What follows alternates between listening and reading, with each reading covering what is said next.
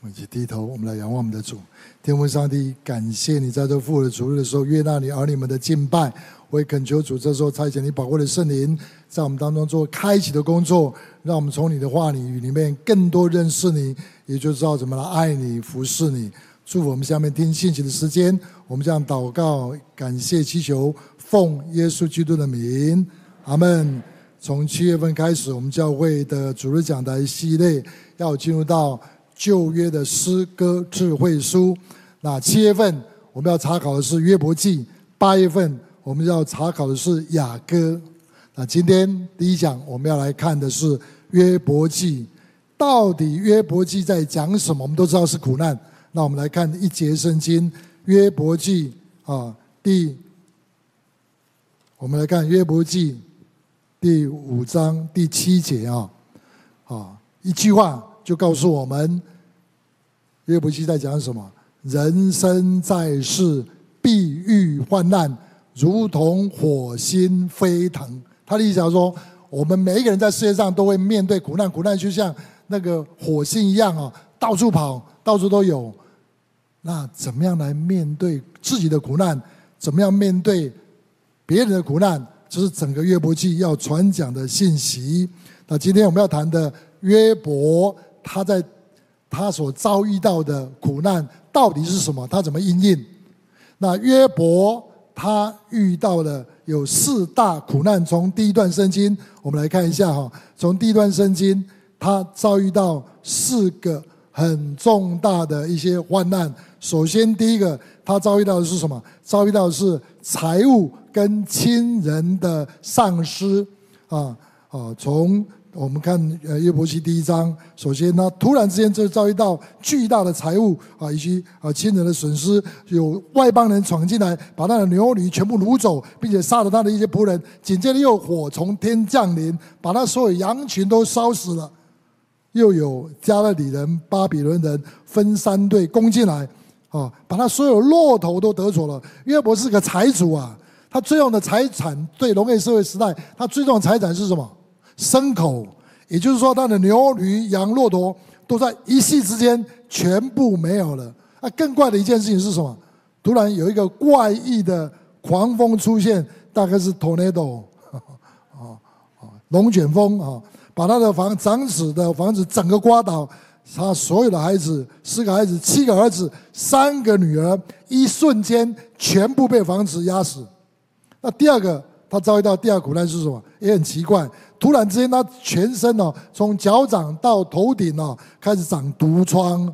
他难过到一个地步，用什么？用瓦片来刮他全身的皮肤。有过皮肤病的人就知道，稍微一布一小部分啊，有皮肤病你就很痒啊、痛啊，都受不了。更何况他是全身都是毒疮啊，受不了啊，真的是受不了。还有在这些苦难的时候，第三个苦难是什么？是关系上的痛苦。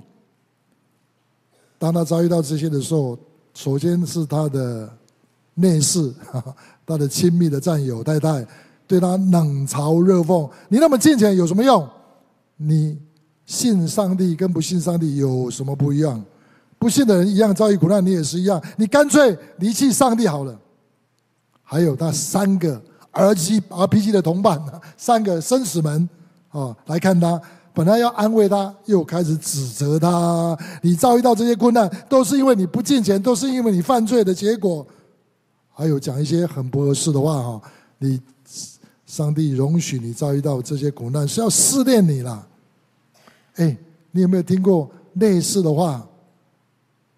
当我们遇见苦难的时候，有人跟你讲说，你遭遇这些事情就是没有好好的 QT 啊，没有好好参加小组了，没有好好参加聚会，才会发生这种事情。你遭遇到这件事情，是上帝要给你一些提醒，给你一些熬炼，这是上帝化妆的祝福，听过没有？你没有听过，大概你也讲过。哦哦，约伯的妻子跟他的三位同伴讲了一些不恰当的话，带给他更大的痛苦。最后，可能他最深处、最深处的痛苦，就当他失去一切的时候。他一向所爱戴的上帝帮助他的时候，帮助他的上帝，这时候怎么样？突然不见了。我们看约伯记二十三章第二节第四节，他怎么说？如今我的哀告还算为悖逆，我的责罚比我的哀恨还重。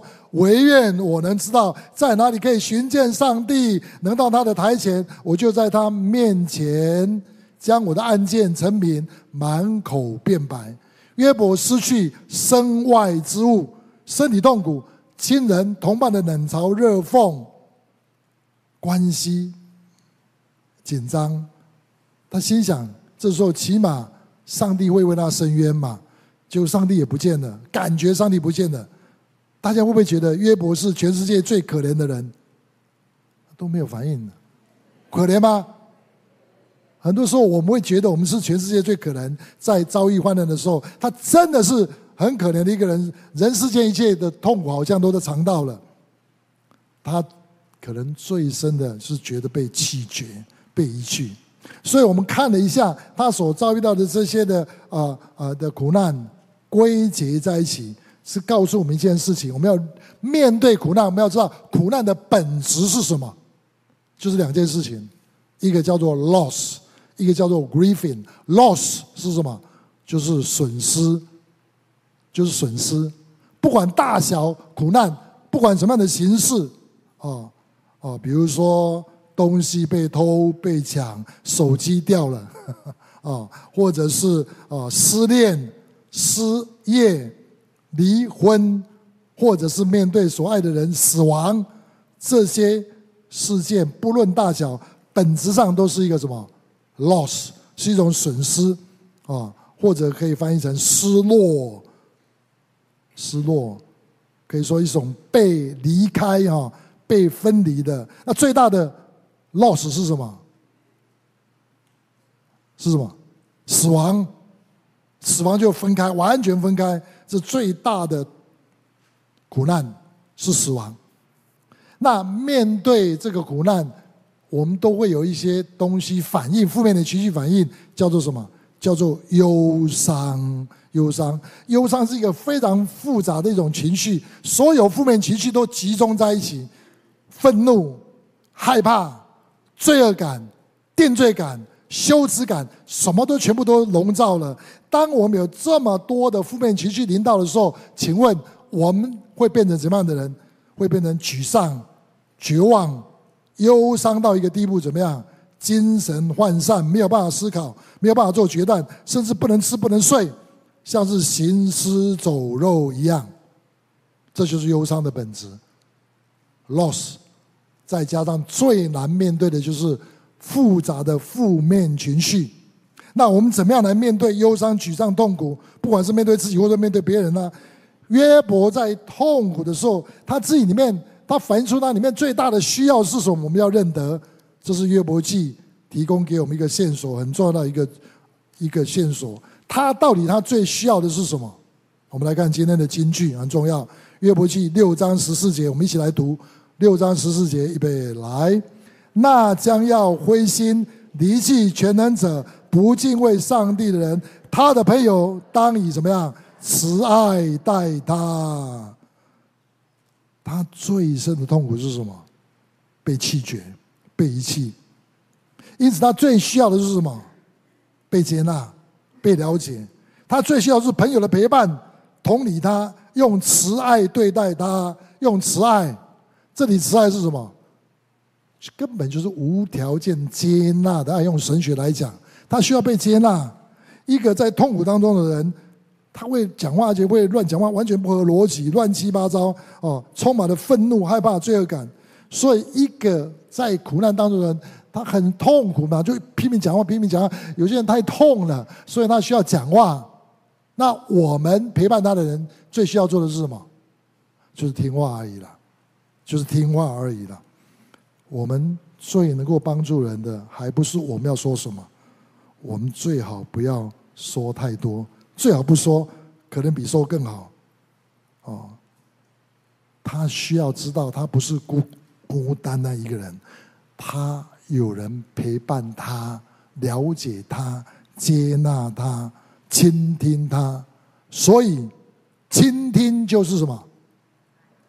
哎倾听就是什么？爱，了解带来什么？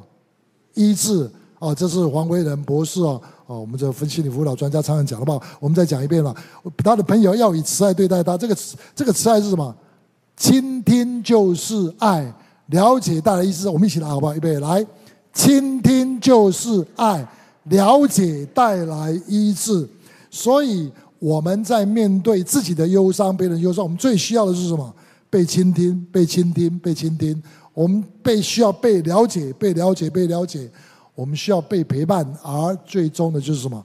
要被无条件的接纳，被无条件的接纳。很多时候，我们去陪伴痛苦的人哦，我们真的很想帮助他们，可是又不知道怎么帮助他们，所以又想帮助他，又没有办法帮助他的话，我们会变成怎么样？焦虑。啊，焦虑的人一定怎么样？嘴巴会讲不合适的话出来，因为我们也变成忧伤的人。有没有发现？我们要去陪伴忧伤，我们真的很想帮助他，可是我们就不需要，不晓得该怎么帮助他啊！我们就开始嘴巴都乱讲话了。我们讲什么？上帝一定是要让你接受试验，试炼，万事互相效力，怎么样？叫爱上帝的人得益处。苦难是怎么样？化妆的什么祝福？你一定可以从这一次苦难里面得到很大的益处啊！哎呦，拜托，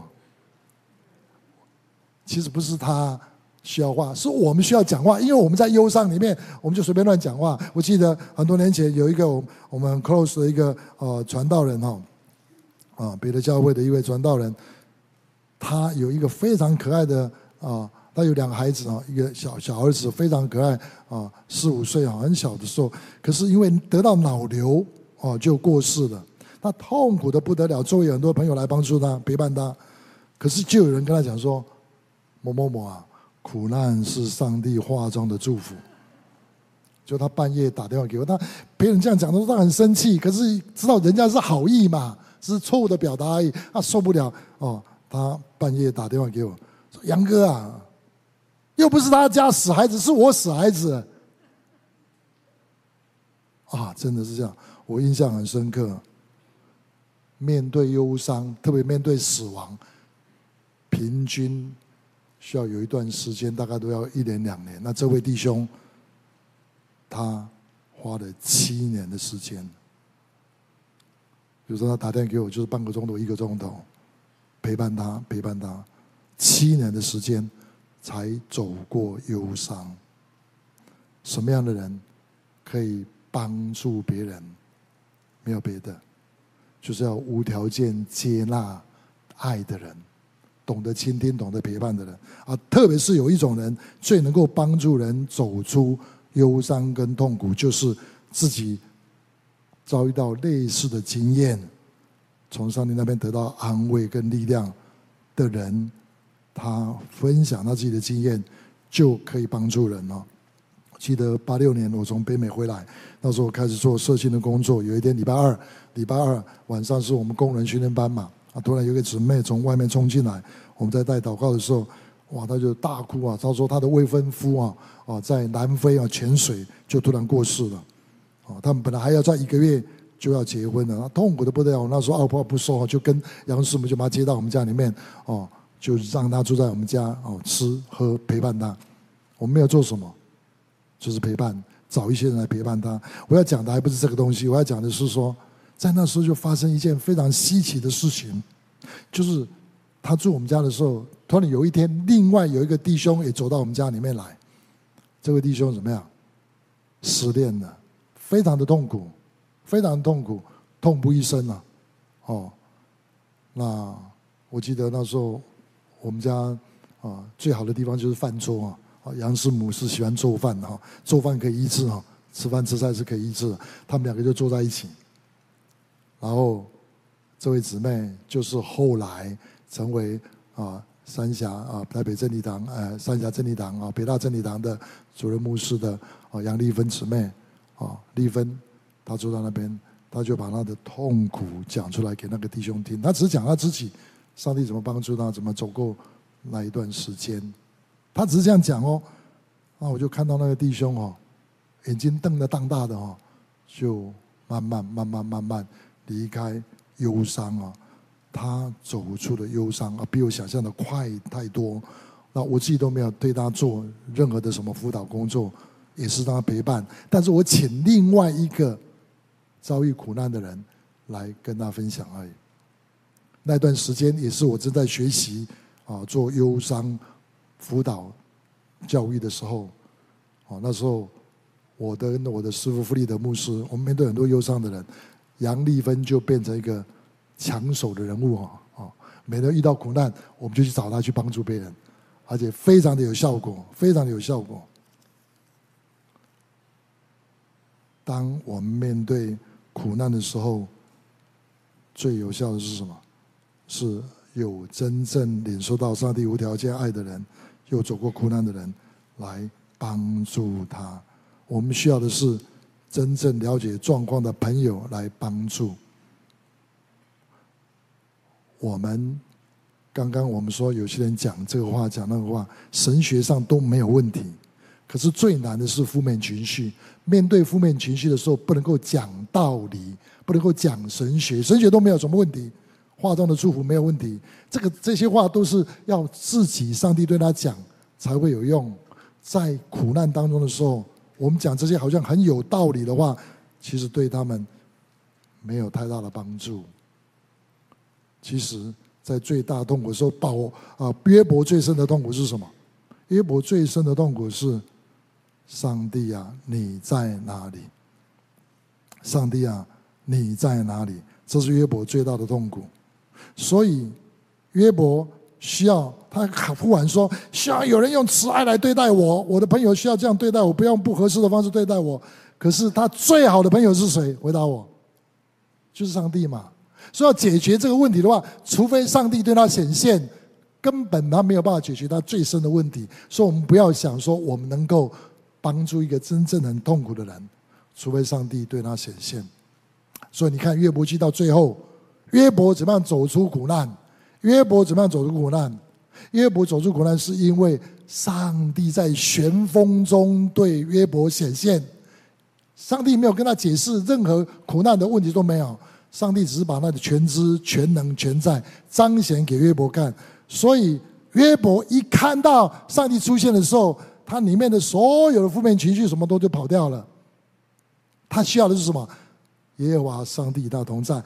上帝是最棒的好朋友，他就是爱，只有他最有智慧，能够把爱给我们。约伯就是因为遇见了上帝，他心中最大的痛苦就得得到了解决。那今天我们要帮助别人的时候，我就在这里面学习，追的是什么？除了陪伴以外，就是为对方求上帝对他显现。在苦难中，我们人最深的需要是什么？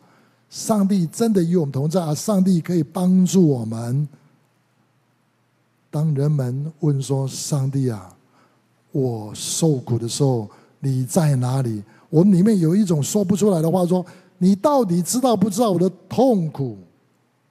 上帝会怎么回答？上帝就会指着他儿子耶稣基督，并他定十字架，告诉我们说：“孩子，我与你们同在，因为我把我的儿子差遣到这苦难的世界，为所有人的罪、痛苦跟忧伤，遭遇人的弃绝跟遗弃，钉死在十字架上。这十字架上。”耶稣喊出说：“我的上帝，我的上帝，为什么你离弃我？”那根本就是代表我们把我们里面最大的痛苦都能够讲出来。所以，当你遭遇到最大困难的时候，你走不出来的时候，一定要想一件事情：是什么？是我们教会的最重要的核心价值，就是耶稣基督并他钉十字架上的爱。要想到这件事情，我们才可能走得出我们的苦难。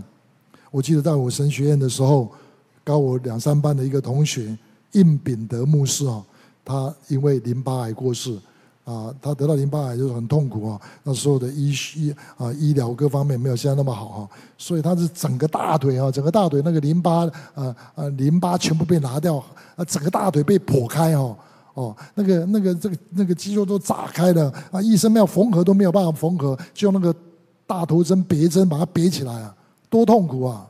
可是他在最痛苦的时候，他告诉我们说，他怎么承受这些痛苦，怎么走过去？他说，当他想到耶稣基督在十字架上为他承受的痛苦，他发现有一种力量就从他心里面出来，他就走过去了，他就走过去了。这是对他来讲，他知道上帝在耶稣基督里面一直陪伴他，并且给他力量，让他能够承受苦难。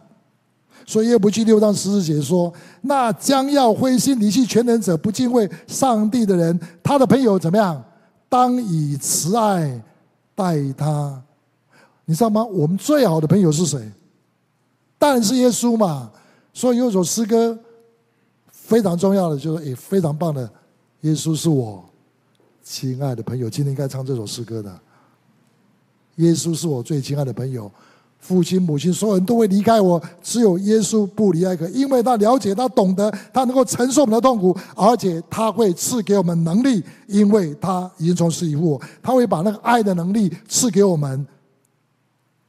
我们能够胜过，是因为我们经验到上帝无条件爱的帮助，所以在忧伤当中的人在忧伤当中、苦难当中呢，我们除了陪伴他、同理他、尊重他啊、了解他啊，我们很重要是什么？为他祷告，求一件事情，上帝会对他显现，用他所了解的方式对他显现。那我们下面来看一个姊妹的见证：上帝如果帮助他走过极大的忧伤。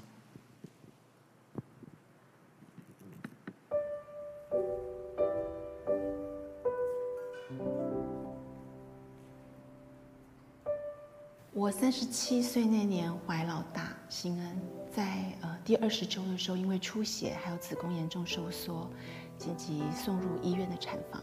两周以后，我平安的回到家，继续卧床的生活。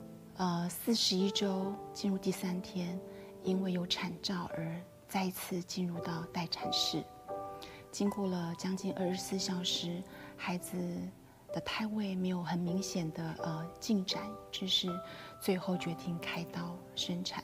躺在产台上的我，听到医生告诉护理人员，因为孩子绕颈两圈，一圈在脖子，一圈在大腿，以至于呃产程停滞不前。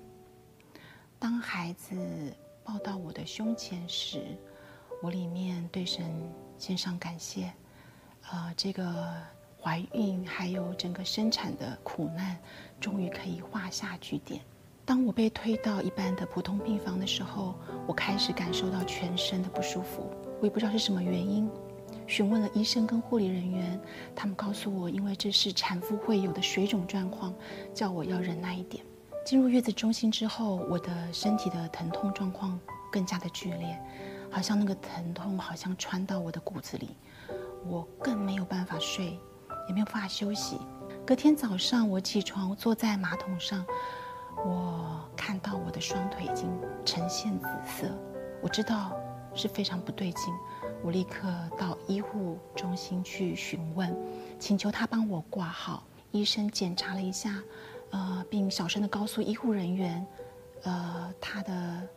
腿的末端神经是冰冷的，于是医生告诉我：“你在哪里生产？你需要立刻紧急的回到你原生产的医院的急诊室，不可以拖延，因为是非常危险。”最后，他竟然留下一句告诉我说：“我不知道你的双腿会怎么样。”我脑海一片空白，但是我只跟神说：“主啊，我的腿不知道会怎么样是什么意思？但主，你一定会保护我的，你不会让我。”去承受我没有办法承受的状况。我坐了计程车接了先生以后，我立刻到急诊室，医生帮我做了一连串的检检查。六个小时之后，医生告诉我，检查结果出来了，很不幸的，你得的是深层的静脉栓塞，两腿都有，你需要紧急的住院。我错愕地望着先生，我们两个当时都愣住了，我们也很沮丧，非常的害怕，跌落到谷底。先生拉着我的手，我们就一起祷告，但是实在是太难过了，以至于哽咽的也不知道该说些什么，只能求上帝怜悯我们。医生无法为我紧急处理开刀装支架，呃，于是呃选择就是打用点滴打抗凝血的方式。呃，由于开始打抗凝血，我开始发烧。呃，在昏沉当中，我里面开始脑海不断的呈现：如果这个血块我看不到，它什么时候会跑到我的肺？什么时候跑到我的脑？我真的非常的害怕。死亡的状况是什么样子？如果我死了，我的孩子怎么办？他才刚出生。我感觉主离我好远，任凭我在内心怎么样的呼唤他。我只能无助的请求我的丈夫为我祷告。在医院的那两周，有许许多多的弟兄姐姐妹师母也来探望我，为我加油鼓励。圣诞夜那天晚上，我收到了一个奇奇妙的礼物，有一本册子，里面贴满了新恩刚出生时的可爱照片，还有好多好多弟兄姐妹的祝福。我的眼泪又再次止不住的。滑落。当神的爱大过、大到一个地步的时候，我便可以胜过面对死亡的惧怕、威胁。长期服用抗凝血药的我，在去年第八年，医生检查后告诉我一个好消息，就是我的血栓已经得到全然的医治，我的血液已经恢复正常值。我感谢赞美主。老大新恩两岁半的时候，我。意外怀了老二，是个女孩，我们给他取名叫喜恩，因为是喜庆祝喜年，上帝给我们的恩典。在呃孩子三十周的时候做检查，医生告诉我这个孩子的发展，特别在心脏跟脑部有点停滞。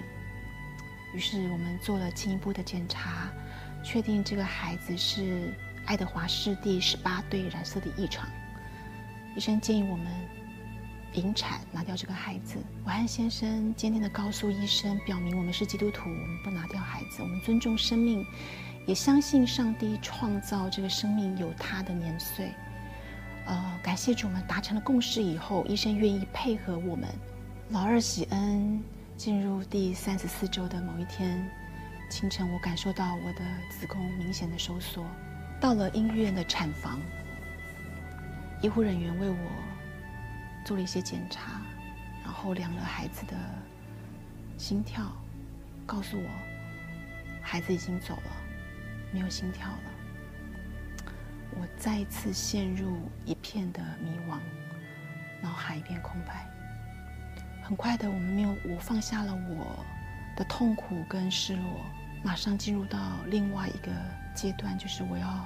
平安的把这个孩子生下来，上帝奇妙真实的同在，还有很大的怜悯，在我们的身上。他的同在充满到整个产房。原本预计，呃，这个死胎的自然产可能要花上一天的时间，上帝既然这么有能力的介入帮助我，我可以在两个小时内完成整个生产的过程。最后一刹那，当医护人员把孩子谢恩抱到我们面前的时候。我跟我的先生抱着他，跟他告别，告诉他有一天我们在天上会再相见。回到了那个产妇的那层楼，无时无刻传来的是新生儿响亮有力的哭声。我摸摸我的肚子，我的。肚子空了，孩子不在了，我的心也空了。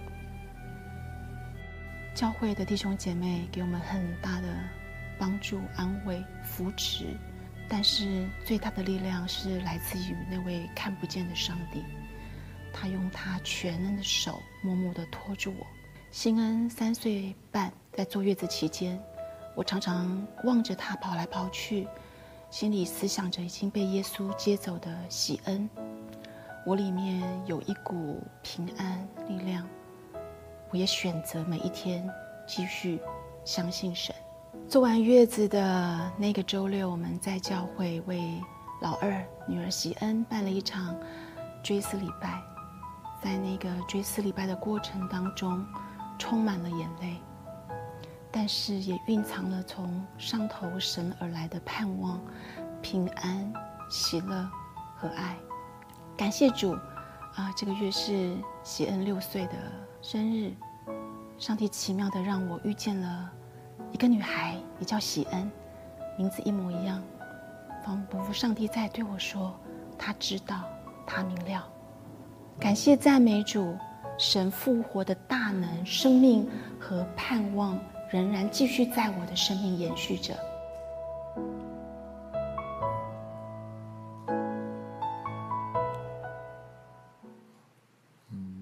谢谢明颖的见证哦，给他热烈的掌声好不好？明颖怎么样走出忧伤？最重要、最重要是什么？第一个，上帝与他同在，上帝对他显现，上帝对他说话，甚至借着一个小女孩安慰了他。另外一个，就弟兄姊妹的陪伴、陪伴、陪伴，祷告跟祝福，因为他不是孤单一个人，他是在爱的团契里面被祝福、被保守的，在这苦难的世界。虽然火星飞腾，但是靠着那爱我们的主，我们可以得胜，并且得胜有余。我们来读一下罗马书最后一段，八章三十七到三十九节。面对苦难，面对忧伤，最重要是什么？神就是爱，我们要得到他的爱。三十七节到三十九节，一起来读预备来。然而靠着爱我们的主，在这一切的事上已经得胜有余了。因为我深信，无论是死是生，是天使，是掌权的，是有能的，是现在的事，是将来的事，是高处的，是低处的，是别的受造之物，都不能叫我们与上帝的爱隔绝。这爱是在我们的主基督耶稣里的，这爱是在我们主基督耶稣里的。我们祷告，主，我们感谢你，今天在这个复活的主日里面，你再次赐下安慰的信息给我们。你要与我们同在，直到世界的末了。你是以马内利主，你是你是那位无条件舍己爱我们、道成肉身、接纳我们、饶恕我们、赐福给我们的上帝。我们赞美感谢你，知道在这苦难的世界，靠着你，靠着你的爱，我们可以得胜，并且得胜有余。当我们要结束这个聚会的时候，我要问大家一个问题：当你遇见苦难，当你遇见痛苦的时候，你有没有人可以听你倾诉？你有没有人可以去寻找？有的人请举手，让我知道一下好不好？你有的话可以举手。OK，请放下。那我们今天。我特别特别要把这需要带到主面前，已经有的为这个感谢主，没有的，我鼓励你，真的，上帝把他自己给我们，他也把弟兄姊妹赐给我们，一定要珍惜上帝给我们的礼物。福音是上帝无条件的爱，而且常常是透过弟兄姊妹给我们，一定要跟弟兄姊妹有紧密的连结，在平时。我们跟主、跟弟兄姊妹有紧密的连接，在战时遇到苦难的时候，我们就有依有靠，我们可以足能得胜，好不好？我们来祷告，好不好？我们为自己的生死门来感谢主，为我们 RBC 感谢主。没有的，一定要祷告，跟你的区牧、跟你的小组长交通。我们好不好？在平常之后就学习爱的团契生活，跟主有连结，跟弟兄姊妹有连结，好不好？我们一起同声开口，有的来感谢主，没有的向主求告说：主，我需要爱的团契，求你帮助我，好叫我面对苦难的时候，我可以走得下去。现在就是预备的时候，好不好？我们一起同声开口，我们一起来祷告。主，我满心感谢赞美你，知道你的爱让我们得胜，并且得胜有余。面对苦难，在这苦难的世界的时候，感谢主，你要与我们同在。感谢主，把弟兄姊妹赐给我们。让他们成为我们的帮助，而你自己更是我们随时的帮助。我们赞美你，我们感谢你，开我们的眼睛，让我们知道你给我们的啊宝贝礼物是超过我们所求所想的。求你教导我们怎么样活在爱的团队里面。谢谢你，赞美你，听我们的祷告。我们这样祷告、祈求、仰望，奉耶稣基督的名，阿门。